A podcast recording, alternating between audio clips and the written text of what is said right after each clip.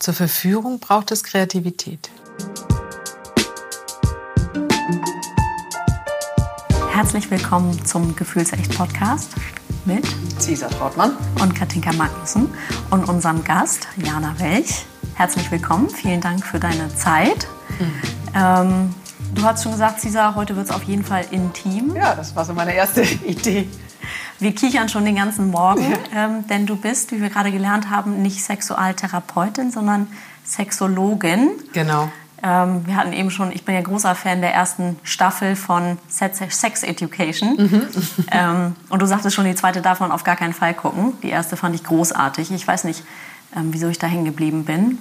Ähm, ja, vielleicht fangen wir mal an. Was was hat dich zu dem Thema gebracht? Du bist wahrscheinlich, also in der Schulzeit weiß ich, da bin ich, nach dem Abi war sicherlich meine letzte Idee zu sagen, ich werde irgendwie Sexualtherapeutin. War das schon immer so oder bist nee. du später eingestiegen oder? Ich habe einen ganz eigenartigen Werdegang, weil ich war ja vorher Fernsehproduzentin Ach. und habe so Sachen gemacht wie Herzblatt.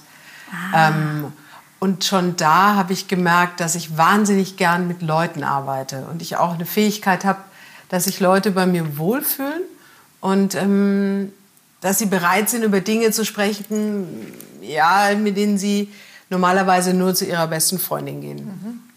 Und dann hat es ziemlich lang gedauert. Also Sex habe ich schon immer gemocht.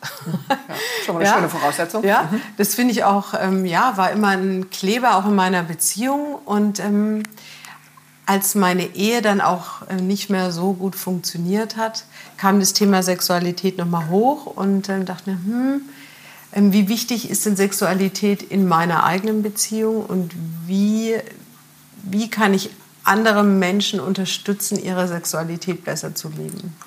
Und dann gab es diesen neuen Studiengang Sexologie und da habe ich mich beworben und habe den durchgezogen. Das ist jetzt wie lange her? Äh, fertig bin ich geworden letztes Jahr, nach vier Jahren. Also das war ein langer Studiengang. Mhm. Und ähm, das ist auch der Unterschied zur ähm, Sexualtherapeutin. Mhm. Also das ist, äh, man wird Sexualtherapeutin, indem man meistens eine Ausbildung macht irgendwo. Und Sexologie studiert man. Und es gibt in Deutschland nur 13 oder 14 Sexologinnen. Ah. Mhm. Genau, also die diese lange Ausbildung haben. Also der Sexualtherapeut ist die kürzere Ausbildung genau. im Sinne, wie lange geht das?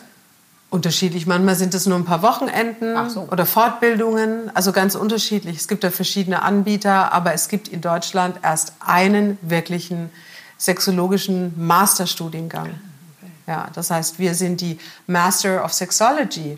Ja, das ist natürlich immer cool, wenn man zu einer Party eingeladen wird. Das klingt auf jeden Fall schon mal sehr, sehr vielversprechend. Du wirst zu einer Party eingeladen und sagst, hier, die Leute immer, was machst du denn beruflich? Ich sage, ich bin Sexologin. Ähm, und dann wird es interessant. Wie ist da die Reaktion? Das würde ja, mich Fest wahrscheinlich. Ja, ja. Kommt sehr darauf an, in welchem Stadtteil von äh, Hamburg du dich gerade bewegst? Ja, die Frauen sind meistens sehr interessiert mhm. ähm, und die Männer denken oft an ihre eigene Dysfunktion. Mhm. Ähm, und das ist spannend. Die Männer sagen dann, das braucht man doch gar nicht.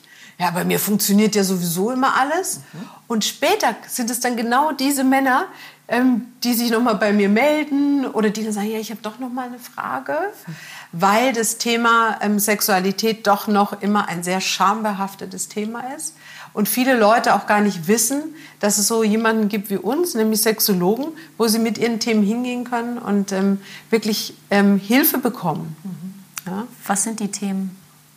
Die Themen sind ganz unterschiedlich. Ich glaube, Thema Nummer eins ist Lustlosigkeit bei Paaren. Mhm. Also nach einer Zeit merken Paare, naja, da passiert nicht mehr so wirklich viel. Und dann gibt es ja verschiedene Möglichkeiten, wie Leute damit umgehen. Entweder sie, sie entscheiden sich, sie haben gar keinen Sex mehr. Oder sie entscheiden sich, sich vorzugaukeln, ähm, wir brauchen gar keinen Sex mehr, unsere Beziehung ist auch so gut. Oder sie gehen in eine Außenbeziehung oder sie wechseln den Partner und trennen sich. Und ich glaube, dass, man genau, dass wir genau für diese Paare wichtig sind. Weil wenn diese Paare schon vorher zu uns kommen würden, wenn die wissen oder erfahren würden, wie sie ihr Sexleben verändern können, nämlich so, dass es auch noch mit dem Partner Spaß macht, dann hätten wir weniger Scheidungen. Ganz klar. Hm, aber bei vielen ist doch wahrscheinlich so ähm, dieses, ja, aber es, es reicht sozusagen, ist es gut genug. Also weil all die anderen Sachen kriegen wir irgendwie ganz gut hin und ähm, Die Frage ist immer gut genug im Vergleich zu was. Ja, ja, genau, deswegen. Es ist ein Fokus. Wo lege ich den Fokus in einer Beziehung? Also wenn wir 100 Prozent haben, dann können sich die Paare überlegen, wo ist mein Fokus? Meistens ver verschiebt sich der Fokus.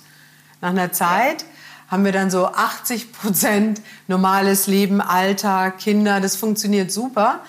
Und je schlechter der, oder je langweiliger der Sex wird, desto größer wird natürlich auch der prozentuale Anteil für alle anderen Dinge. Genau. Alltag, Essen, Haus bauen, ähm, Villa kaufen, Karriere. Ähm, Karriere. Also der, es, es findet, ähm, ja, die Leute finden sich damit ab. Das Ja, meine ich mit dem, es ist genau. gut genug. Ähm, Sie und finden es sich ist eben ein. Thema, was äh, auch nach wie vor, du nanntest das jetzt Charme besetzt, aber es ist eben nach wie vor noch nicht so groß, in dem, darüber sprechen wir jetzt mal. Ne? Auch so Nee. mit unseren Freunden oder ähm, Ja, weil die, die Leute, und das erfahre ich immer wieder, und zwar altersunabhängig, ähm, haben wenig Werkzeuge zur Hand. Also wenn die Waschmaschine kaputt ist, dann rufen sie einen Klempner. klar. Na? Wenn das Sexleben nicht gut ist, dann, ja, wen rufen sie dann an? Dann, dann ist es irgendwie sowas, was sie, was sie hinnehmen. Die Waschmaschine wird repariert. Aber das Sexleben, das wabert da so vor sich hin. Wie wichtig ist das Sexleben in der Beziehung? Du sprachst eben von Klebstoff in einer Beziehung. Weißt du, ich glaube, eine Beziehung steht auf zwei wichtigen Säulen. Die eine Säule ist wirklich unsere Sexualität, die Erotik, das Geheime, das Spannende. Und ähm, die andere Säule ist die Liebe und die Zärtlichkeit. Und wir brauchen beides. Also Liebe, Zärtlichkeit, Alltag teilen, sich kümmern und so weiter. Das ist absolut wichtig. Aber das Haus kippt in dem Moment, wo die Sexualität vernachlässigt wird. Und dann wird es interessant. Was macht das Paar dann? Was heißt vernachlässigen eigentlich? Naja, auch das ist, weißt du, das ist ja unterschiedlich. Jedes Paar hat natürlich auch einen anderen Sex-Drive und jedes Paar entscheidet für sich in dieser Paarbeziehung, wie viel Sex brauchen wir denn überhaupt. Und das Wichtige ist, finde ich, nur, dass man sich austauscht. Und dass man sagt, okay, wir leben keine ähm, passive Sexlosigkeit, sondern wir leben eine aktive Sexlosigkeit. Wir besprechen das.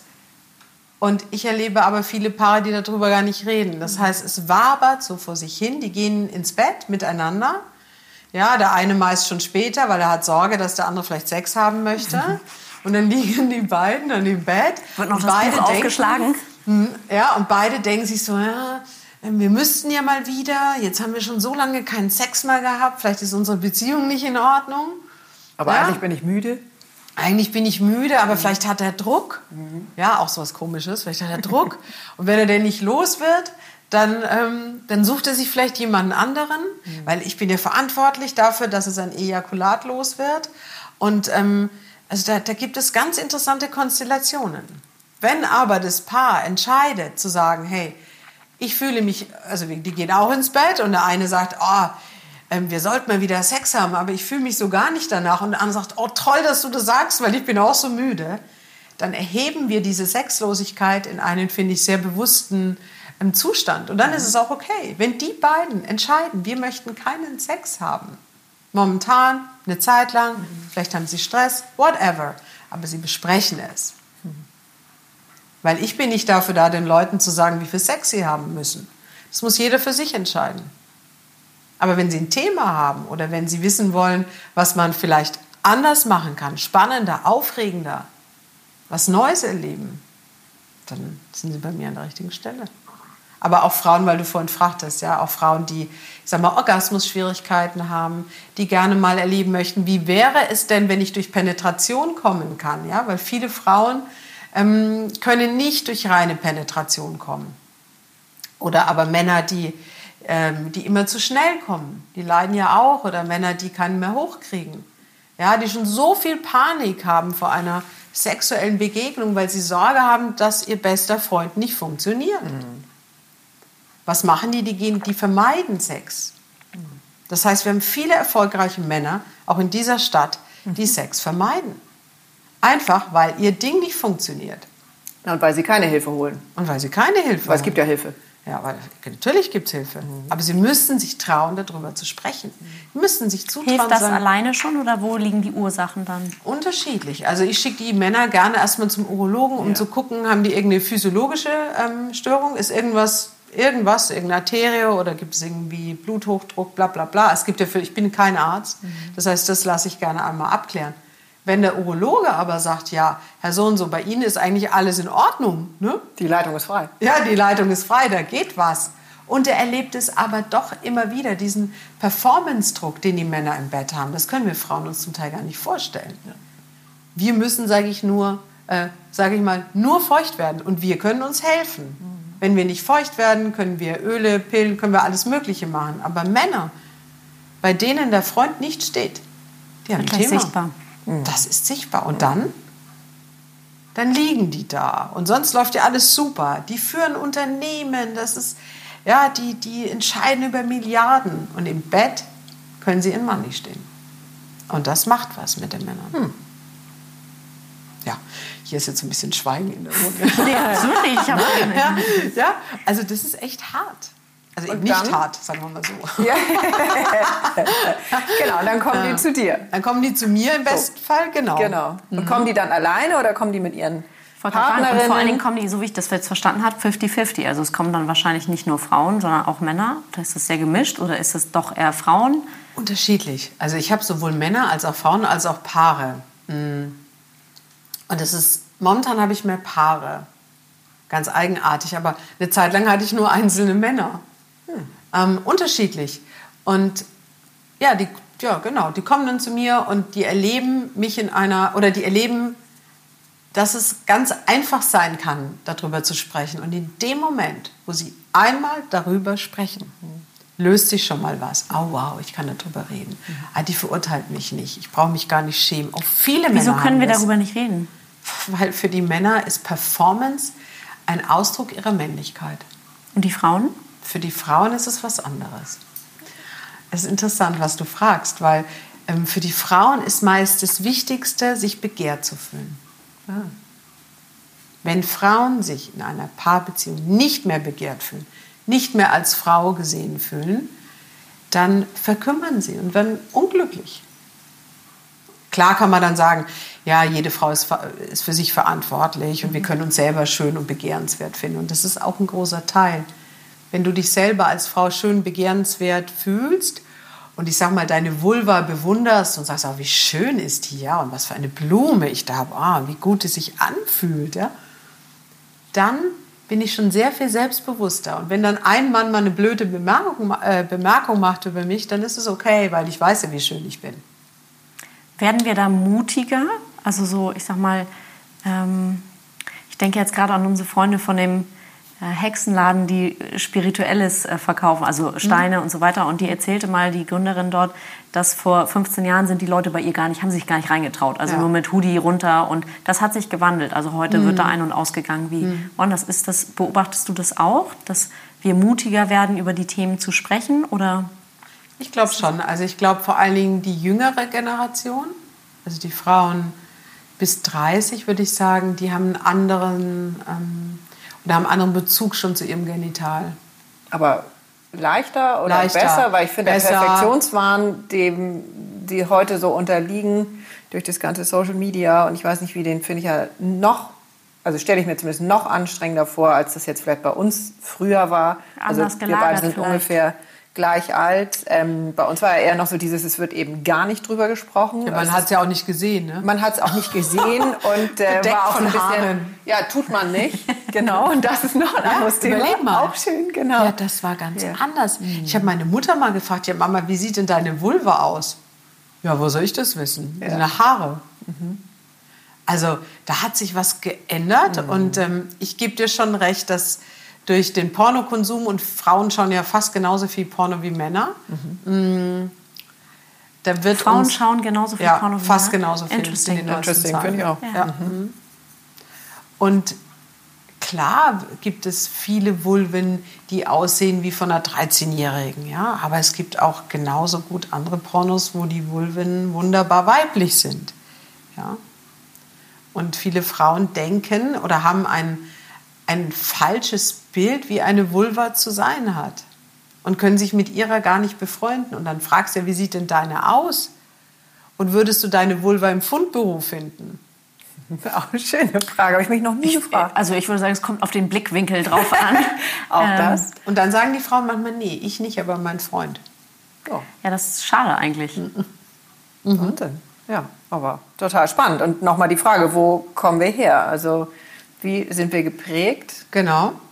Da hatten wir mal kurz gesprochen. Genau. Das ist ein spannendes Thema, weil ähm, ihr müsst euch vorstellen, da liegt so ein kleiner Junge auf dem Wickeltisch ne, mit einer Erektion, mit einer kleinen. Mein, mein Sohn ist zweieinhalb, meine Ja? Tochter ist fünf. Genau. Und dann sagt die Mami, oh, guck mal, oh, wie süß, der Pimmelmann, ne, schon ganz groß. Ja, die Mami ist Alle ganz stolz. sich. Ja, Mhm. alle, guck mal und guck mal und guck mal. Und jetzt liegt im gleichen Alter die Tochter auf dem Wickeltisch mit ihrem Scheidilein. Ne? Da sagt die Mami nicht, oh, hast du ein schönes Scheidilein. Und damit fängt schon an. Das heißt, die, die Jungen bekommen viel mehr Aufmerksamkeit für ihren Pimmel da, wenn sie klein sind. Und wenn sie sich dahin fassen, dann ist es für viele Mütter so, naja, der fasst sich dahin, weil der Mann fasst sich da einfach hin. Aber wenn die kleine Tochter hinten im Kindersitz sitzt und anfängt, sich an ihrer Vulva anzufassen, dann reagieren viele Mütter, nicht alle Gott sei Dank, aber viele Mütter würden anders reagieren. Hör auf, dich da anzufassen, das macht man nicht. Äh, auch schön, äh, fass dich nicht da unten an. Unten, wo ist unten? An meinen Füßen. Das regt mich ja, das ist, ja, das ist ja total mein Thema, es mich so aufregt, dass Mütter nicht in der Lage sind, viele Mütter, davon nicht alle, aber viele Mütter sind nicht in der Lage, ähm, das Körperteil des weiblichen Genitals gegenüber ihren Töchtern zu benennen. Das ist eine Vulva. Oder wie auch immer. Benennen. nein, es ist eine Vulva. Nicht, also so. da bin ich ganz rigoros. Nein, es heißt Vulva. Du sagst ja auch nicht zum großen C äh, irgendwas anderes. Okay. Mhm. Also es ist die Vulva und es ist der Penis. Punkt. Und wenn Kinder nicht lernen, wie ihr Genital heißt, dann ist das für oft für spätere eine harte Aufgabe, sich das zu erarbeiten. Das ist dann da unten rum. ne? Da unten äh, im Loch oder wo Pipi rauskommt. Auch schön. Nee, da kommt kein Pipi raus. Also ich habe auch eine Frau ähm, als Kundin, die hat mir gesagt, ja, sie sagt zu ihrer Tochter, da unten, wo das Pipi rauskommt. Wirklich, also nein. Und, aber dieses Kind wird das verbinden. Für dieses Kind wird später da unten rum auch der Platz sein, wo Pipi rauskommt. Also es braucht meiner Meinung nach wirklich ein Erwachen der Mütter und ähm, ihren Töchtern dieses Selbstbewusstsein mitzugeben, sagen, das ist deine wunderschöne Vulva. Punkt. Also nicht nur das, das ist ja sonst im Außen eben auch schön oder mit all dem anderen, was, was Frauen oder Mütter ihren äh, Töchtern mitgeben können. Väter ja genauso, dieses, was alles schön an dir ist oder was du für Qualitäten hast. Ja. Und das mal so mit zu integrieren, Genau. ist noch echt neu. Ja, und ähm, ich habe dann erlebt, eine kleine Tochter von einem Sexologen, die war in so einem Rucksack, weißt du, hinten drauf, in so einem äh, beingespreizten Rucksack. Und nach anderthalb Stunden Wandern sagte dieses Mädchen, ah, Papi, mir tut meine Vulva weh. Ja, wie toll ist das denn? Also das Wort werde ich auch äh, neu integrieren. Ähm, bei uns, also ich habe, Cesar hatte das im Vorfeld erzählt, dass ihr gesprochen hattet und gerade bei kleinen Kindern sind natürlich meine Alarmglocken erstmal angegangen. Ich habe das nie so erlebt mit unserem Sohn, muss ich sagen, dass ich irgendwie das so ihn gefeiert habe und unsere Tochter nicht. Das ist schon, ist schon gleich. Ich sage nicht Vulva, wir sagen Schniepi und Muschi, aber das von Anfang an. Aber das Wort Vulva werde ich dann nochmal mit neu in die Runde aufnehmen. Ich habe mich eher gerade gefragt, wie ist Sexualität in meiner Familie gelebt worden früher? Wie waren meine Eltern mit uns als Kindern? Ähm, wie will ich, was das Thema angeht, mit meinen Kindern sein? Und wann ist überhaupt der Zeitpunkt da, dass, also gefühlt, als unser Sohn geboren wurde und unsere Tochter war zweieinhalb, die kam rein, hat gesehen, ah, der ist irgendwie anders. Die hat den Schniepi oder Penis dann gesehen und war so, ja, das ist keine Konkurrenz für mich. Ähm, und seitdem war das Thema auch irgendwie ja, nicht mehr so da, weil ich aber auch gefühlt haben wir vielleicht einen ganz offenen Umgang, würde ich denken. Bei anderen Familien höre ich das öfter mal. Ich weiß, Kathi hatte mhm. das in mhm. unserem Podcast ja, auch erwähnt, auch spannend, dass es da, mhm. dass die Tochter irgendwann feststellte, dass die beiden Jungs eben anders waren mhm. und mehr in Anführungszeichen konnten oder was anderes mhm. konnten. Ähm, und bei uns ist jetzt natürlich gerade so Thema Windelfrei. Der Junge kann an den Baum pinkeln, das kann mm. das Mädchen nicht. ähm, jetzt frage ich mich, wann, kam, wann fängt man an mit dem Thema? Früh. Eigentlich von Anfang an. Eigentlich sehr früh, weil wir kommen ja alle schon als sexuelles Wesen zur Welt. Also ähm, die haben festgestellt, dass schon in den ersten 24 Stunden nach der Geburt wir eine Entladung haben. Entladung mhm. von? Eine ja, also kein Orgasmus wie wir Erwachsenen natürlich nicht, ja, sind mhm. Babys, mhm. aber eine eine physiologische Entladung. Okay. Ähm, frag mich jetzt nicht weiter dazu, ja. weil ich es nicht mhm. genau weiß. Aber ich fand, es ist mir so hängen geblieben, weil ich mir dachte, wow, ja klar, die fassen sich natürlich, die Babys fassen sich ja schon im Mutterleib an und erleben das als ein schönes Gefühl. Mhm. Und ähm, wie wir später unsere Sexualität leben, in welchem sexuellen Modus, das erkläre ich euch gleich, ähm, hängt auch damit zusammen, wie wir unsere frühe Sexualität leben. Ja, also, ab wann ähm, beginnt die Sexualität? Ab, ab, ab null. Ab null. Geboren. Ab schon ja, im in der Schwangerschaft ja schon. schon. Im, also ja, über genau. dieses Taktile, genau. weil das ist ja unbewusst. Ja, genau. Erstmal oder überhaupt ist es ja dieser Absolut. Kontakt in dem, genau. also dieser, in diesem warmen Wasser sozusagen schwimmen. Das heißt, du bist ja immer angefasst, genau. in Anführungsstrichen. Genau. Und natürlich fassen sich Babys im Mutterleib auch an ihren Genitalien an. Und das fühlt sich schön an. Mhm. Und alles eben unbewusst. Ja, mhm. auch natürlich oral und ja. ähm, sich den Finger in den Mund stecken. Zur Beruhigung. Ja. Und, mhm. Absolut. Das ja. ist ja das Tolle. Wir sind von Anfang an sexuelle Wesen. Mhm. Das entsteht nicht auf einmal. Nee. Wir sind es. Wir haben es in uns, alle. Aber es ist dann eben die Frage, also was wie passiert? entwickelt sich das? Genau, wie entwickelt sich das? Geht die sexuelle Reise los. Das heißt, wie sind wir geprägt? Was sagen unsere Eltern? Wie reagieren unsere Eltern? Wie viel Scham gibt es in der Familie? Wird über Sexualität überhaupt gesprochen? Wenn ja, wie? Ähm, was passiert, ähm, wenn, wenn Kinder beim Masturbieren oder Jugendliche dann beim Masturbieren ähm, erwischt werden? Wie reagieren die Eltern darauf? Und das ist ein Erlebnis, das höre ich immer wieder in der Praxis. Ja, meine Mutter hat mich beim Masturbieren erwischt, es war mir so peinlich mhm. und von da ab musste es ganz schnell gehen bei mir. Und daraus entwickelt sich manchmal eben auch, oder entwickeln sich Männer, die sehr schnell kommen. Mhm. Weil die gelernt haben, das muss schnell gehen. Ja, wir haben Muster, die wir uns aneignen in unserer sexuellen Reise und ähm, die nehmen wir erstmal so mit. Und wie war das bei dir zum Beispiel? Du hast, glaube ich, zwei Schwestern. Nee, ich habe eine oh. Schwester und einen Bruder. Ach so. Und ich bin die Jüngste. Ja, das kann ich erinnern. Mhm. Mhm. Ähm, bei uns zu Hause wurde über Sexualität geredet. Mein Vater ist dann immer, mein Vater war ja Jahrgang 22, der ist immer oh. gleich ähm, ins Büro gegangen, wenn es war ihm so ein bisschen unangenehm, wenn gleich ich ja jüdisch bin und ähm, auch im Judentum Sexualität kein ähm, anders gelebt wird als im Christentum. Mhm. Ja, also ähm, auch in der Tora steht geschrieben, der Mann soll ja seine Frau später oder mindestens einmal die Woche befriedigen und, ähm, und wenn er das nicht tut, darf sie sich auch trennen. Also Sexualität im Judentum ist ein Thema. Mhm. Nicht, dass ich religiös äh, aufgewachsen wäre, aber ähm, bei uns gibt es ja auch keine Himmel und Hölle so in dem Sinn und ähm, keine, ähm, dass man sich dafür schlecht fühlen müsste. Ich Sünde, glaub, keine Sünde? Nicht wirklich, mhm. nee. Also ich bin zumindest so nicht groß ja. geworden. Ja, ähm, ja und also es wurde darüber gesprochen, immerhin. Ja, es Aber wurde so darüber gesprochen und meine Mutter lief auch immer nackt rum. Ah ja. Mehr oder weniger, glaube ich. Also ich habe sie oft nackt gesehen. Dann hat sie immer so ein Spray gehabt und hat sie sich da unten, unten jetzt sage ich auch schon da unten, eingesprüht. Ja? Und dann ähm, dachte ich mir, was macht sie denn da? Und das, auch, das hat mich schon auch geprägt, wenn ich jetzt so drüber nachdenke. Also dieses Sprühen, mhm. wenn du mal heute in so einen Butni gehst, dann mhm. siehst du ja ganz viele Produkte mhm. für die Frau. Intimsprays, Intimsprays mhm. Intimpflege, mhm. BH-neutral, weiß der Teufel, was es alles gibt. Mhm. Und dann habe ich mir gedacht, hm, was gibt es denn für den Mann?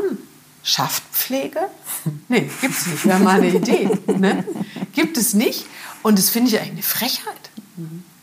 warum gibt es für Männer nicht auch sowas? Weil wir Frauen brauchen eigentlich nur Wasser.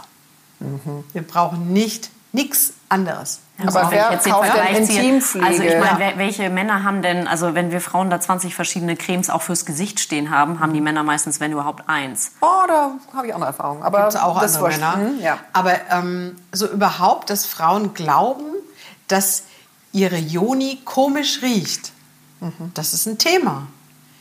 Wenn du glaubst, dass deine Joni komisch riecht, dann wirst du niemanden dran rumlecken lassen. Mhm. Um das mal ganz deutlich zu sagen, weil du dich schämst. Weil bitter. Du dich, ja, das ist dann bitter.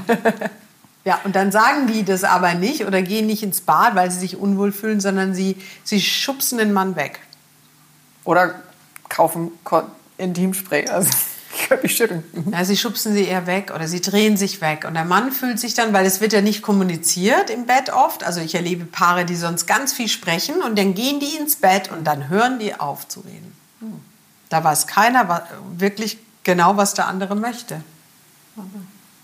Also wenn ich Paare so frage, ähm, wo ist denn deine oder wo sind, könntest du eine erotische äh, Landkarte deines Partners malen? Mhm was mag denn dein Mann? Oder wo, ähm, ja, wo kannst du ihn oder wie kannst du ihn verführen? Kommen wir zum nächsten wichtigen Thema. Mhm. Verführen. Mhm. Die schauen mich immer an wie ein UFO. Wann hast du das letzte Mal deinen Mann verführt? Jetzt kann man mein Gesicht nicht sehen, aber, aber wir sehen es. Oh. Spannend. ja, wie soll ich den verführen? Sollen wir jetzt Dessous kaufen oder was? Also eine Möglichkeit. Ja, zum Beispiel. Also Verführung ähm, ist was ganz, ganz Wichtiges, weil wenn wir nicht verführen.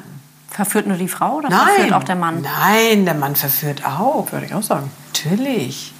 Beide verführen. Aber beide wissen oft nicht, wie man verführen könnte. Wie könnte man verführen? Ja, das frage ich jetzt mal euch, weil ich weiß es. ich hätte da auch die eine oder andere Idee, aber. Ich glaube, dass das am Anfang läuft es ja automatisch. Ist es so? Würde ich jetzt mal. Aber was ist da am Anfang? Ja, da prickelt es natürlich und da ist irgendwie ein Feuer und. Ähm aber so nicht die Verführung. Nee, aber die macht es dann hm. leichter oder die wandert dann automatisch dahin, würde ich sagen. Zur Verführung braucht es Kreativität. Ja. Ja, wir müssen ins Gefühl kommen. Wir sind nicht in unserem analytischen Verstand. Mhm. Und dann wird es eben interessant. Wie viel Kreativität bringen wir auf oder sind wir bereit, noch in langen Beziehungen zu investieren? Mhm. Und lohnt sich denn unsere Verführung überhaupt? Wir fangen ja an abzuwägen. Mhm. Spannend. Was erwartet mich denn, wenn ich verführe? Schon wieder der langweilige Sex? Oh, geil. Kenne ich schon. Macht immer das Gleiche. Hm. Schon seit Jahren. Also so aus seinen Mustern rauszutreten und sich was Neues oder was Neues zu erarbeiten als Paar, das ist spannend. Mhm. Aber auch da braucht es immer wieder den Fokus auf die Sexualität. Ja, ich möchte was, was verändern, ich möchte was Neues machen. Mm. Und ich bin überhaupt in der Lage, über meine Fantasie zu sprechen. Mhm. Welche Möglichkeit hätten wir als Paar, was zu verändern? Und Veränderung beginnt immer da, wo ich in der Lage bin, darüber zu reden. Sonst verändert sich nichts. Mhm. Sonst bleiben wir stecken. Genau. Ja. Und zu sagen, hey, ähm, ja, ich finde die Stellung langweilig oder ich finde, wie du mich leckst, gefällt mir überhaupt nicht. Ich fühle da gar nichts. Wie du mich berührst, gefällt mir überhaupt nicht. Ich möchte, und dann wird's, ja, und dann ist ganz wichtig, das nur zu sagen, bringt uns nicht weiter sondern ich frage dann immer, okay, das möchtest du nicht, mhm. aber was möchtest du dann? Mhm. Also auch die Möglichkeit dann aufzuzeigen. Da braucht es aber eigenverantwortliche Menschen, die mhm. wissen, was sie möchten. Mhm. Weil wenn ich zu meinem Mann sage, ja, ich möchte nicht, dass du mich da so leckst, dann fühlt er sich von mir zurückgewiesen und macht es vielleicht nie mehr. Mhm. Wenn ich ihm aber sage, ähm, im Sandwich-Feedback, ja, das hast du schon ganz fein gemacht. oh Gott, ja, das, ist jetzt das, das Shit-Sandwich ja, von Helge. Genau. Das, ja, also das hast du schon super, fühlt sich schon ganz schön an. Aber ich glaube, es fühlt sich noch schöner mhm. an. Kannst du es mal so und so probieren? Ah, okay. Und je länger eine Beziehung dauert, und je weniger eine Beziehung von Anfang an miteinander über äh, Sexualität spricht, desto schwieriger wird es. Und dann ist ganz gut, wenn eben jemand von außen kommt und sagt, hey, ähm, wie schaut es bei euch aus? Was mögt ihr denn? Was mögt ihr nicht? Welche Fantasien habt ihr? Sind das Fragen, die du in einem ersten ja. Gespräch stellen würdest? Ja. Wie so Sachen, also ne? ich bin ziemlich sicher, ich sitze äh, nächste Woche mal aus reinem Interesse bei dir auf dem Sofa. ähm, was sind, was sind, was, wie läuft so ein Erstgespräch ab? Was sind Fragen? Ah, ich glaube, im ersten Gespräch geht es ja erstmal immer darum, Kontakt zu bekommen. Mhm. Ja, dass der andere sich wohlfühlt, dass der andere weiß, hey, da Ich kann über meine du, Themen sprechen. Ja, und die verurteilt mich nie. Mhm. Also egal, was man mir erzählt, ähm, für mich ist alles gut. Mhm. Also ich bin, ich habe interessanterweise auch, auch in mir drin niemals das Gefühl gehabt, ups, mhm. ich kenne es nicht. Und ich weiß nicht, vielleicht macht mich das auch zu einer guten Sexologin, weil ich das nicht kenne. Also mir kann wirklich jeder alles erzählen. Mhm. Ja, das ist vielleicht für alle, die dich jetzt nur in Anführungszeichen hören können. Du strahlst eine unfassbare Ruhe und Gelassenheit aus. Ja, es ist so, weißt du, der Metzger redet über die Wurst mhm. und ich rede über Sexualität. Für mich ist es mein Daily Business. Mhm. Für mich ist das normal. Für mich gibt es keinen Charme, für mich gibt es kein, das macht man nicht, oder, ähm, sondern ich höre mir das an und ich habe schon Verständnis, weil ich, ich weiß, dass ganz viele Menschen Themen haben und jeder hat ein sexuelles Thema. Ich auch. Mhm. Ich habe auch ein sexuelles Thema. Wir sind doch alle noch nicht fertig, Gott sei Dank, mhm. weil wenn wir es wären, dann wäre Sexualität ja langweilig. langweilig. Ja. Genau. Was kann ich Neues? Wo gehe ich an meine Grenze? Uh, uh, das fühlt sich komisch an, aber ich probiere es mal aus. Mhm. In Vorsicht, in Achtsamkeit und in Konsent. Also ähm, ich finde, wir können alles ausprobieren, wenn wir im Konsent sind, wenn es Absprachen gibt mit dem Partner. Wer Du sagtest eben, du, du sprachst über deine ähm, Klienten oder wie heißt mhm. sie bei dir, die kommen. Ähm, welche Altersgruppen sind das? Also ist das von bis? Von bis. Ich habe ganz junge Leute und der älteste, der bei mir war, der war großartig. Der war 91. Wow. Mhm. Der hat sich aus einem kleinen Dorf, 400 Kilometer südlich von Hamburg, auf den Weg gemacht. Mhm. Mit dem Bus, mit der Bahn und mit dem Taxi. Um dann vor meiner Tür im Frack zu stehen. Nein. Doch. Oh. Mit Hut, Zylinder und Stock. Und ich mache die Tür auf, der kam kaum die Treppe hoch. Ähm, ich mache die Tür auf denke mir, wow, mein Gott. Mhm. Wenn du mit 92 noch daran glaubst, deine Sexualität verändern zu können, mhm. hast du alles richtig gemacht. Mhm in deinem Leben. Und ich ziehe meinen Hut mhm. vor Demut vor solchen Menschen. Ja, dann the sky ja. is the limit. Ja. Mhm. Und wie oft kam der dann? Also wie oft er zu Hause kam, weiß ich natürlich nicht. Doch, das weiß ich ehrlich gesagt. Ja. Ähm, nee, er kam zu mir viermal und auch seine Frau, die 25 Jahre jünger war als ah, er. Okay. Und ähm, ich fand das war für mich sehr bewegend. Ja. Weil ich mir dachte, ach, alles hat sich gelohnt, wenn ich so, wenn, wenn, wenn jemand nach Hause geht mit einem neuen Wissen. Und die Klienten, die von mir weggehen, ich glaube, das ist mir auch wichtig, die, denen geht es besser. Mhm. Also bei mir geht keiner raus und er fühlt sich schlechter. Der ist vielleicht ein bisschen aufgerüttelt oder ja. da hat was Neues erfahren, mhm. aber denen geht es besser.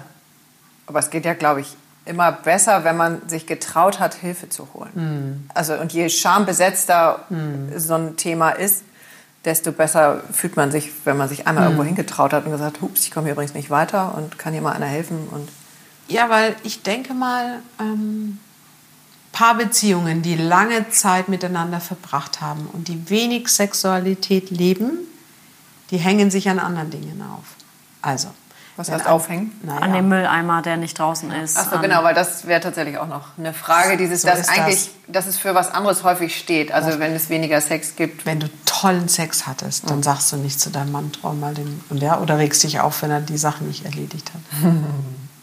weil der war so gut, es war so schön. Und der Rest ist dann egal. Und egal. oder du siehst eher drüber wie hinweg.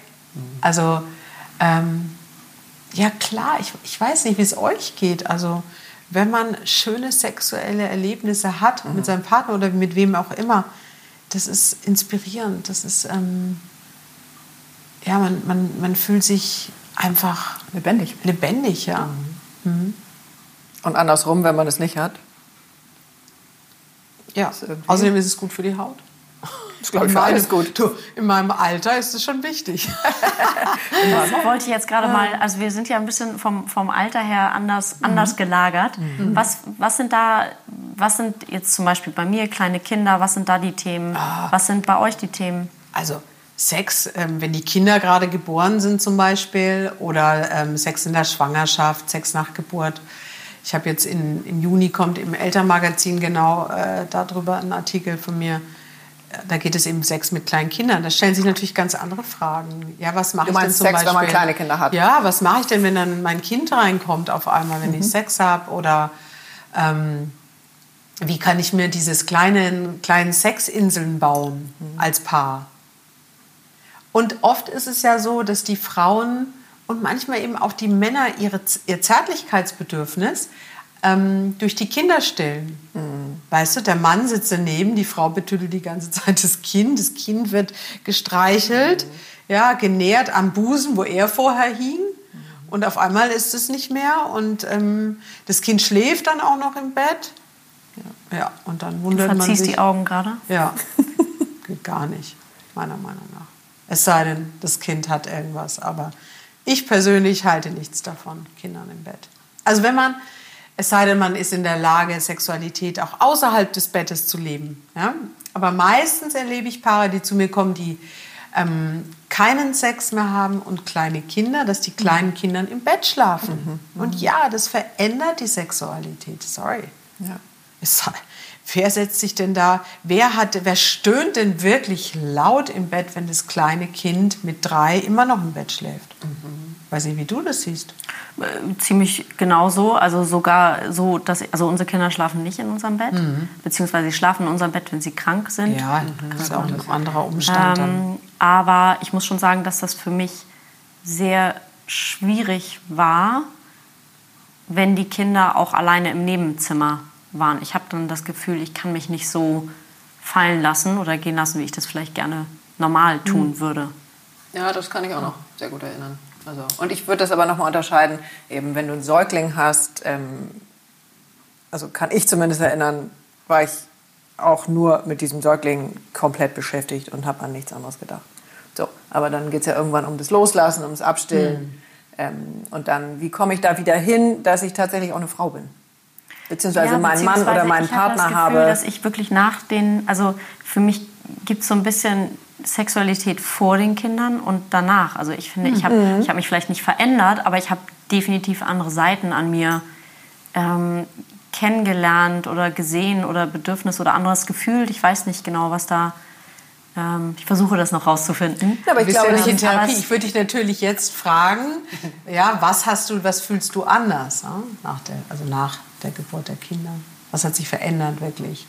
Na, ich glaube schon, dass ich eine andere ähm, dass ich meinem Genital oder meiner Vulva natürlich ganz anders begegnen kann als vorher oder das tue, weil da einfach so viel passiert ist. Hm, wie begegnest du ihr? Ähm, ja, gute Frage. Ähm, ich, ich sehe sie vielleicht mhm. zum ersten Mal. Ja. Ja, mhm. das war vorher vielleicht anders. Mhm. Also ich glaube, der Kontakt ähm, zur eigenen Vulva und zur eigenen Vagina ist der Schlüssel. Mhm. Okay. Sich selber schön zu finden, unten herum, an der Vulva und an, in der, also das, was man sieht, ist die Vulva. Alles, was innen drin ist, die Vagina. Das sei mal an dieser Stelle gesagt. Haben wir das nochmal gelernt? Für alle, viele Worte, also wir sollten vielleicht noch mal eine kleine Skizze äh, beilegen. Äh, gegoogelt haben, ja, was ist denn jetzt Vulva und was ist Vagina? Also Vulva ist das, was außen ist und Vagina ist das, was innen ist. Mhm. Und ähm, es geht eben darum, sich mit beiden zu befreunden. Ja, was erzählt denn die Vagina vom, vom wenn du Sex mit deinem Partner hast, frage ich gerne, wie war das denn für deine Vagina? Was würde die mir denn erzählen? Fand die das auch schön? Schön. War es denn achtsam? Hat ihr das wehgetan? Was hat sie gefühlt? Vielleicht gar nichts. Dann liegt es daran, dass du sie noch nicht erkundet hast. Weil jede Vagina ist fühlend. Aber viele Frauen haben sie eben noch nicht erkundet. Ja, oder kennen sie noch nicht. Und da hatten wir am Anfang gesprochen eben über das Thema, wenn, wenn du, ich sag mal, hm, nur gelernt oder bisher gelernt hast, dass du nur in Anführungsstrichen mit dem Vibrato kommen kannst. Ja, auch schon toll, wenn die Frauen mit dem Vibrato kommen, don't get me wrong. Aber ähm, ich sag mal, wenn du diese Vibration brauchst, um kommen zu können, dann ist eben noch eine zusätzliche Möglichkeit, deine Vagina zu erkunden und dich so ein bisschen von diesem Vibrato zu lösen, weil Kennst du einen Penis, der so schön vibrieren kann wie ein Vibrator? Also ich nicht. ja, aber wenn wir uns darauf polen, wenn wir uns da ähm, selber konditionieren, weil wir das schon immer so gemacht haben. Also wenn eine Frau schon immer nur mit einem Vibrator internal gekommen ist, dann ist das für den Penis ein schweres Los. Mhm. Ja, weil der wird es nicht hinkriegen. Also lohnt sich für diese Frau vielleicht penetrativer Sex mit ihrem Partner nicht. Weil sie denkt, naja, also da komme ich nicht. Ja, weil der nicht so schön zappelt wie mein mhm. Vibrator. ja, also, ähm, und das finde ich so spannend, weil es ist ja alles kein Hexenwerk, was wir machen, wir Sexologen. Es ist kein Hexenwerk. Es ist einfach nur ein, ja, manchmal ein neuer Blick auf die Dinge oder ein anderer Blick, aber und dazu gehört natürlich auch immer noch Beziehung. Also es ist ja nicht nur Sexualität. Die Nein. Leute kommen ja auch zu mir, weil sie echte Beziehungsthemen haben. Also es ist immer unterschiedlich. Die sich dann im, in, der Sexualität auch manifestieren. manifestieren. Genau. Und die Schamgrenze ist schon so, dass die Leute, obgleich sie wissen, dass sie eigentlich ein Sexproblem haben in ihrer Beziehung, sich eher trauen, in die Paarberatung zu gehen. Mhm. Das hört sich nämlich besser an. Ich gehe zur Paarberatung, ja. Okay. Aber ist ja jetzt auch keine ganz doofe Idee.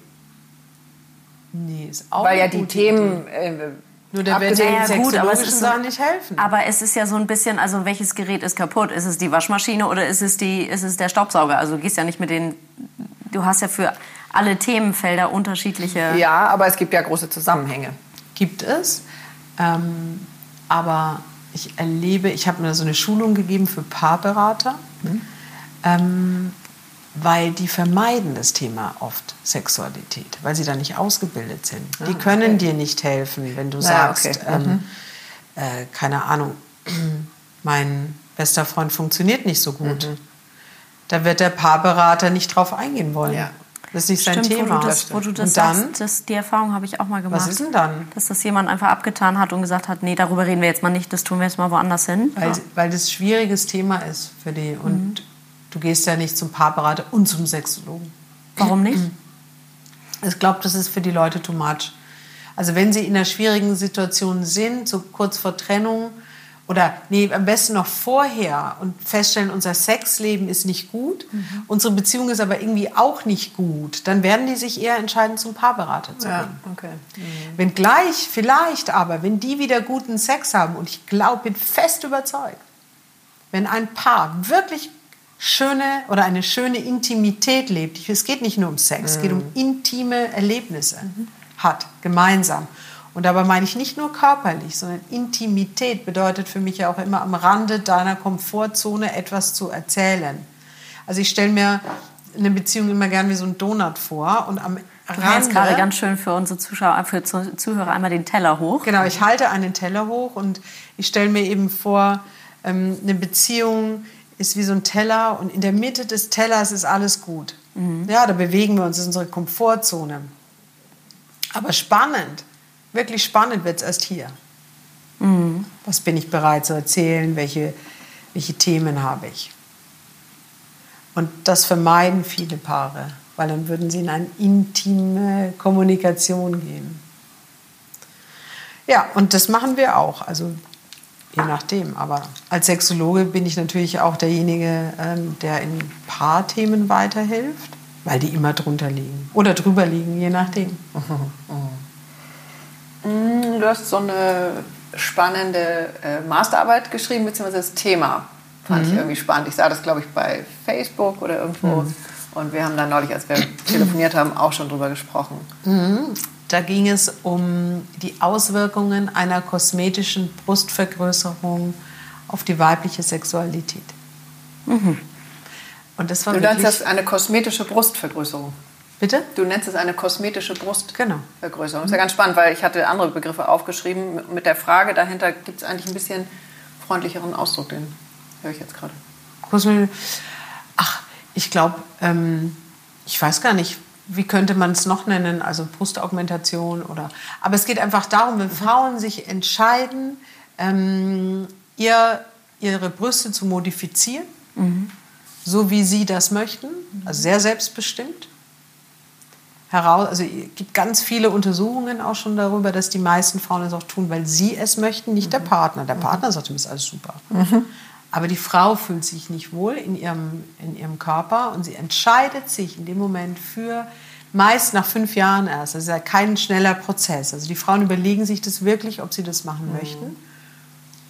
Und meine Arbeit oder bei meiner Arbeit kam raus, dass diese Frauen sich tatsächlich so viel besser fühlen, bessere Sexualität leben, eine intensivere Sexualität ja. leben, mehr Sex haben. Mhm besser zum Orgasmus kommen.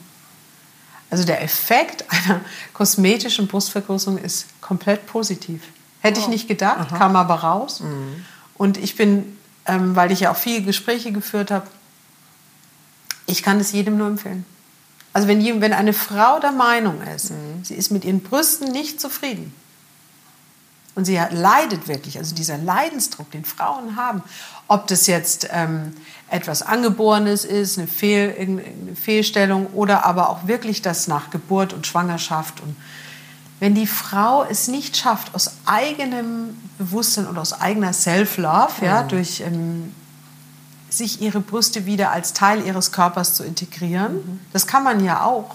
Mhm. Wenn man sich wirklich mit seinen Brüsten beschäftigt, kann man die auch wieder in das Körperbild integrieren, mhm. ähm, so wie sie sind. Mhm. Sie lieb haben, so wie sie sind. Wenn das nicht klappt und für diese Frau eine Brustvergrößerung in Frage kommt, dann kann es in diesem Fall wirklich zu einer verbesserten Sexualität kommen. Mhm. Und das habe ich durchwegs gehört.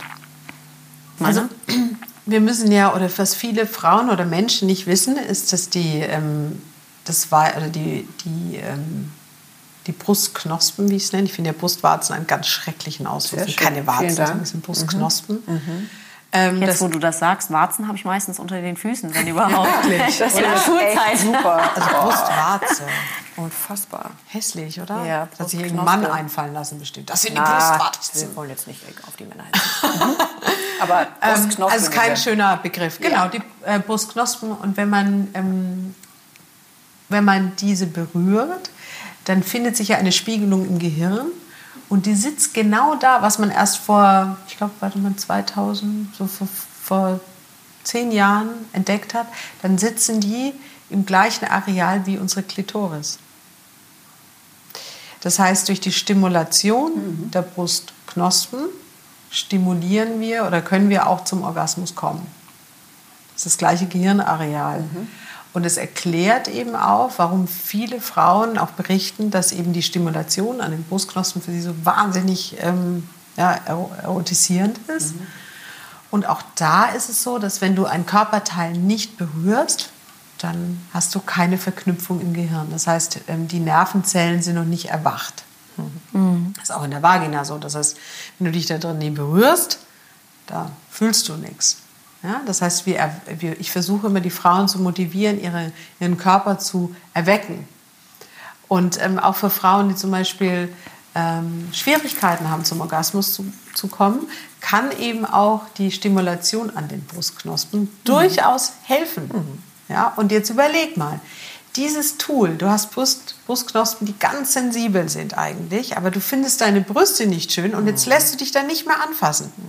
Die Frauen lassen sich nicht an ihren Brüsten anfassen, wenn sie sie selber nicht schön finden. Ja, klar. Sie fühlen sich da, sie wenden sich ab von ihrem Partner. So.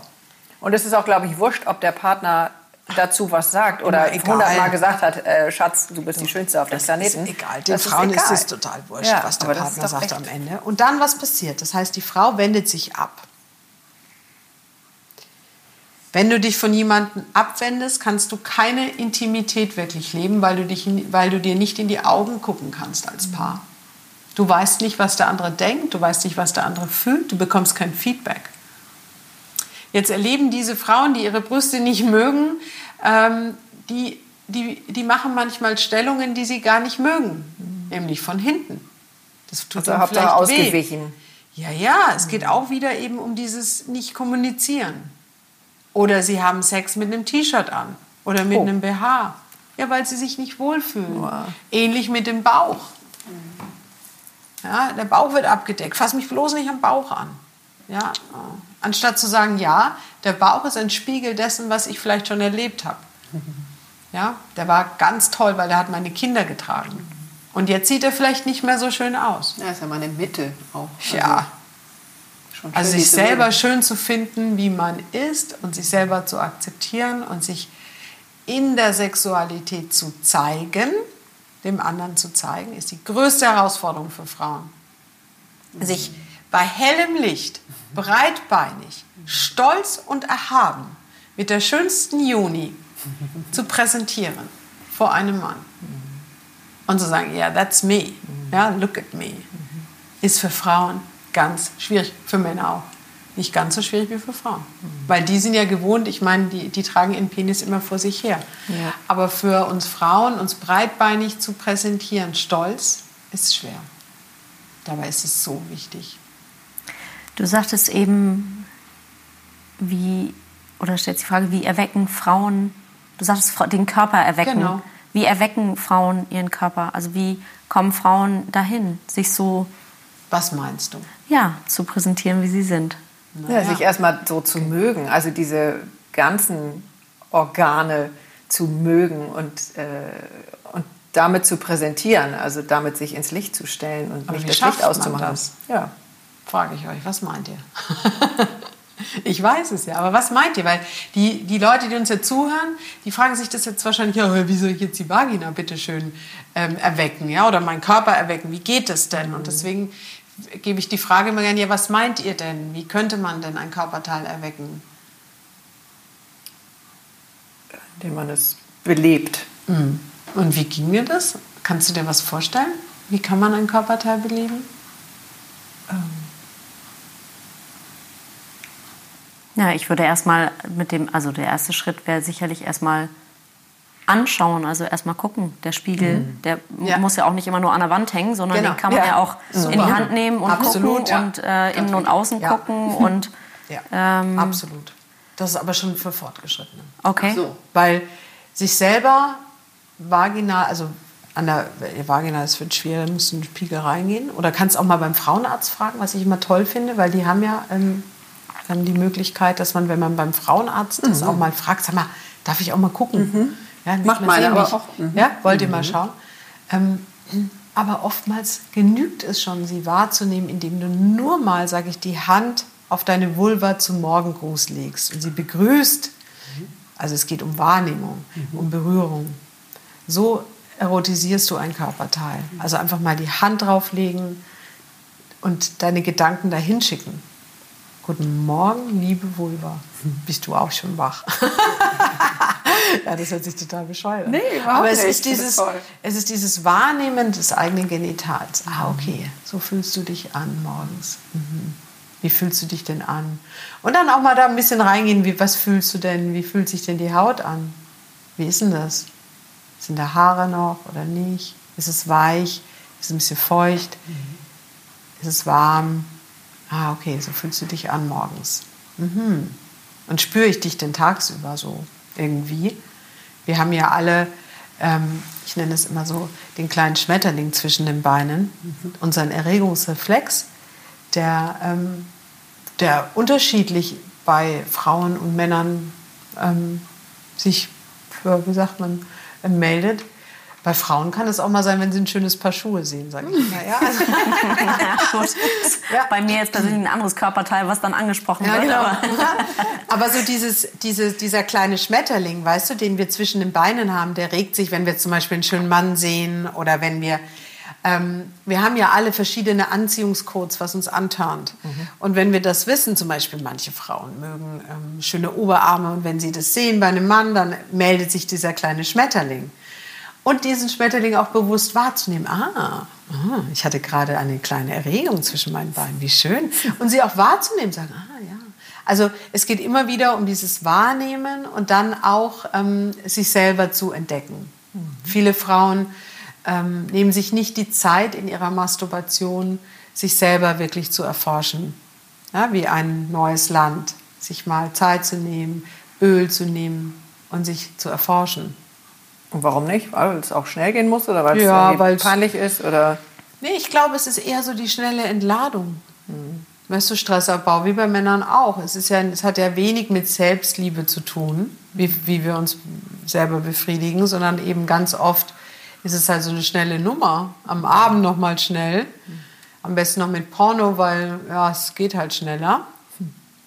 Mit sehr viel Spannung im Körper.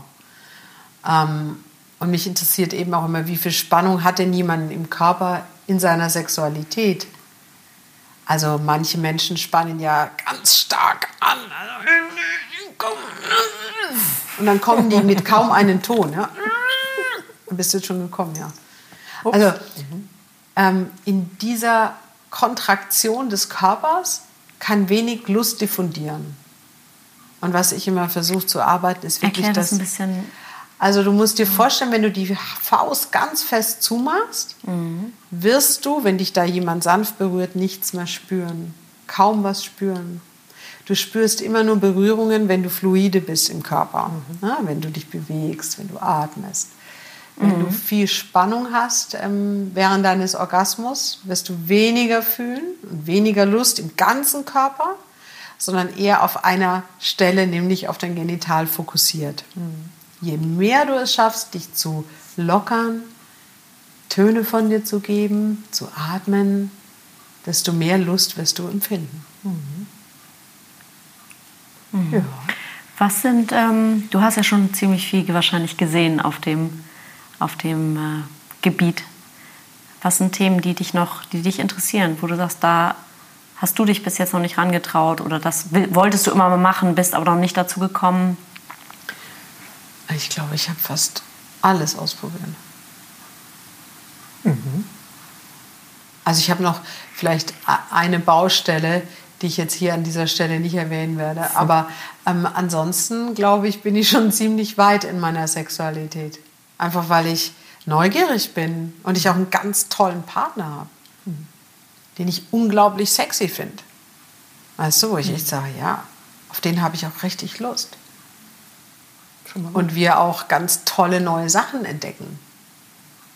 Und wir, und weil er ja auch ähm, sexologisch tätig ist, ähm, haben wir einen, ja, ich glaube, wir reden unglaublich viel über Sex zu Hause. Also meinen Kindern ist schon zu viel, ja. Das hätte ich sonst auch noch als Frage, genau. Was ja. ist bei euch am, am, Küchentisch das Thema? Wie, ich wollte gerade sagen, wie alt sind deine Kinder? also mein, äh, meine Söhne sind äh, 10 und 12, der Große wird jetzt 13. Und der ist, würde ich sagen, schon ziemlich gut ausgebildet. Also der weiß echt Bescheid. Mhm. Ja, der hat kürzlich zu einer Freundin gesagt, na, was ist der Unterschied zwischen der Vulva und der Vagina? Da ist der fast das Croissant aus dem, aus dem Gesicht gefallen. Oh, die, war, die war geschockt. Ja. Der kennt sich aus. Jetzt denke ich natürlich wieder an meine Netflix-Serie. Ja, ähm, ja, ja. Dieser Sü der Sohn ist ja so zauberhaft, weil der einfach auch so, so verklemmt und so nerdig ist und die Mutter irgendwie so cool mit dem Thema ist. Und äh, ja, wie, wie spielt man so ein Thema zwischen Eltern und Kindern? Also mein Sohn hat kürzlich wirklich zu mir gesagt, als wir im Auto saßen und wir über ähm, bestimmte Themen geredet sagte er, ah, weißt du was, Mama, ich glaube, es gibt niemanden, den ich kenne oder überhaupt irgendwen, der so mit seiner Mutter über solche Dinge sprechen kann. Mhm. Das wird ja auch so sein. Das wird auch so sein. Ja. Und im Kleinen ist es eher peinlich und da versuche ich auch ja. dieses Thema komplett zu meiden. Mhm. Also es sei denn, er kommt auf mich zu. Er weiß natürlich, was ich mache. Er hat auch schon mal gefragt, ob wenn Freunde kommen, ich mein Schild draußen vielleicht zuhängen könnte. Ja. Ne? Mhm. Weil das ist ja schon unangenehm. Mhm. Und manchmal gucke ich aus, aus dem Fenster und sehe so Leute vorbeilaufen und dann gucken die so auf das Schild und dann so, oh, ich bin altberat. ja, ähm, und ja, für den ist es so ein bisschen unangenehm, aber der Große ist durchaus interessiert, der weiß auch alles. Also der ist richtig, ähm, ja, ich bin mal gespannt, ähm, wie das wird, wenn er da jetzt weiter voranschreitet in mhm. der Pubertät, ob mhm. das so bleibt oder ob wir da weiterhin so ein gutes Verhältnis mhm. haben. Ich glaube, es geht ja darum, ihn einfach nur mm, zu begleiten und ihn dann auch gehen zu lassen. Ja, das ist ja die ja. Herausforderung. Ne? Wir begleiten die nur und dann müssen die ihr Ding machen. Dann lassen wir sie los. Dann lassen wir sie los. Mhm. Also wir lassen sie ja von Tag 1 los. Ja, Aber genau. Ähm, wir sind nur, die sind nur zu Gast. Genau. Lange Reise. Mhm. Das Loslassen ist vielleicht ein tolles Stichwort mhm. für unser, obwohl ich äh, noch für Stunden weitermachen ja. könnte, aber vielleicht setzen wir das Gespräch an einer anderen Stelle nochmal fort. Ja, es ist spannend und ähm, ich, ich rede einfach auch wahnsinnig gern ähm, in so einem Raum mit, mit, Frauen, aber auch mit Männern mhm. über Sexualität, mhm. ähm, weil ich glaube, es geht immer wieder ums drüber sprechen und das möchte ich allen, die jetzt zuhören, auch mit auf den Weg geben. Sprecht viel über eure Themen traut euch, was von euch zu erzählen, auch über Dinge, von denen ihr vielleicht glaubt, es ist euch oder dem anderen peinlich. Das macht man nicht. Das macht man nicht. Ja, Aber vielleicht macht, man es jetzt doch. Doch, doch bitte ja. macht weil ihr das doch. hier zugehört. Genau. Oder weil ihr hier zugehört ja. habt. Ja. Mhm. Sehr schön. Ja, mir hat es auch Spaß gemacht. Ganz toll. Vielen, vielen Dank. Also das war jetzt, wie angekündigt, ein echt intimes Gespräch. Wir sitzen mhm. hier in der Küche. Ja, ich weiß nicht, wie oft ich rot geworden bin, aber ah. mal sieht man zum Glück nicht. Das ist ja das Schöne am Podcast. Ja. Also, Jana Welch, vielen, vielen Dank. Das war Gern eine ganz, geschehen. ganz tolle Stunde. Und äh, Katinka und ich werden jetzt noch ein bisschen länger drauf rumbrüten. Ähm, Dankeschön. Und jetzt kommt unser äh, Ritual, was ich äh, leider oben vergessen habe. Also das macht gar nichts. Du läufst eben hoch. Ich laufe da jetzt oben hoch und runter und wir machen. Kannst noch was von dem oder du erzählst noch von deinem aktuellen Projekt was ah, wir ja. dann, wo wir dich dann richtig ja, ja. sehen können. Und in der genau, Zeit genau. Stimmt, du bist ja, ich habe dich schon, also ich habe natürlich im Vorfeld gegoogelt mhm. ähm, und habe dann gesehen, ähm, wenn man eingibt Jana Welch, dann kommen zuerst Begriffe wie Stoßen und, und solche Sachen. Wusstest du das, wenn man das bei Google ja, eingibt? Das ist ein bisschen eigenartig. Ich habe das auch mal das? gesehen. Ähm, das kommt, weil ich für die für Bild Plus mhm. habe ich immer ähm, oder mache ich immer noch kleine Clips mhm. zum Thema Sexualität und ein ein Titel war wohl ähm, so stoßen sie ihre Frau richtig. Mhm. Und seitdem da haben steht auf alle Google, ja, das war ehrlich gesagt der meistgeklickteste Beitrag. Ja. Weil Männer gerne wissen ähm, würden, wie sie eine Frau richtig stoßen. Und alle, die zu mir kommen, denen werde ich das erzählen bei mir ja. in der Praxis. Ne? Also ich würde jetzt mal sagen, stoß auf gar keinen Fall. Weil ich stelle mir das doch. irgendwie, irgendwie furchtbar gut. vor. Nee, das Wort an sich ist irgendwie. Ja, aber es hat auch was. Also stoßen ist schon okay. Es kommt nur darauf an, wie man stößt. Mhm. Mhm. Caesar ist hier bereit mit dem Räucherstäbchen. Jetzt bin ich ja auch neugierig. Ach du. So, ich will euch jetzt nicht unterbrechen, weil das Nein, hast du nicht. Nein, wir waren schon, warum bei Google Stoßen kommt, wenn man meinen Namen eingibt. Sehr schön. Ach so, aber ich habe einen Film mal von dir gesehen, ähm, das fand ich ziemlich gut. Da hast du gesagt, Männer aufgepasst, Frauen haben keine Stoßdämpfer. Genau, da ging, genau, siehst du, das war das das deswegen, Okay, deswegen ist es bei ja. mir wahrscheinlich auch so ein bisschen. Ja, ja. Das ja, ich und ich finde es ganz wichtig, weil viele Männer einfach mal drauf losstoßen okay. Hallo, und gar nicht wissen, dass das bei uns im Muttermund echt wehtun kann, wenn da einfach jemand so reinstößt. Ähm, und dann ist es immer wichtig, dass die Frau sagt, langsam bitte, mach mal ganz, ganz langsam, weil es tut mir hier gerade weh. Und ähm, genau, also dieses wenn die Männer merken, da, stöß, da, stoßen sie an irgendwas ran, dann ist es unser Zervix und dann bitte schön vielleicht einmal fragen, ist es gut für dich, fühlt sich das schön an? Also auch da wieder in Kommunikation gehen mit dem Partner, um herauszufinden, ähm, trampel ich da gerade äh, bei jemandem rein als Mann oder huldige ich ähm, die Joni als Tempel? Wow. Ich glaube, das lassen, wir jetzt, das lassen wir jetzt auf jeden Fall so stehen. Genau, einmal atmen. Mhm. Genau so. Also, wir räuchern immer am Ende mit amerikanischem Salbei und du in dem Fall äh, als unser Gast darfst das ins Feuer geben, was du nicht mehr brauchst. Also was gibt es irgendwas, was du hier lassen möchtest? Das geben wir dann jetzt ins Feuer. Ja, ich möchte meine Sorge oder meine mein Lampenfieber da rein äh, tun, das ich habe für meine Sendung, die ich jetzt eben aufzeichnen werde. Mhm. Weil für mich ist das Medium, ich sag mal Podcast oder Sprache, sehr viel schöner eigentlich als oder Aufzeichnung. Ähm, vielleicht kommt es daher, weil ich früher auch mal beim Radio war. Ja. Mhm. Genau. Und das würde ich gerne loswerden. Und jetzt? Nichts, musst du gar nichts machen. Ich räuchere dich jetzt einfach damit. Also du wirst das mhm. Lampenfieber los. Das gibt ja. ins Feuer. Und Corona. Und Corona. Sehr nachvollziehbar.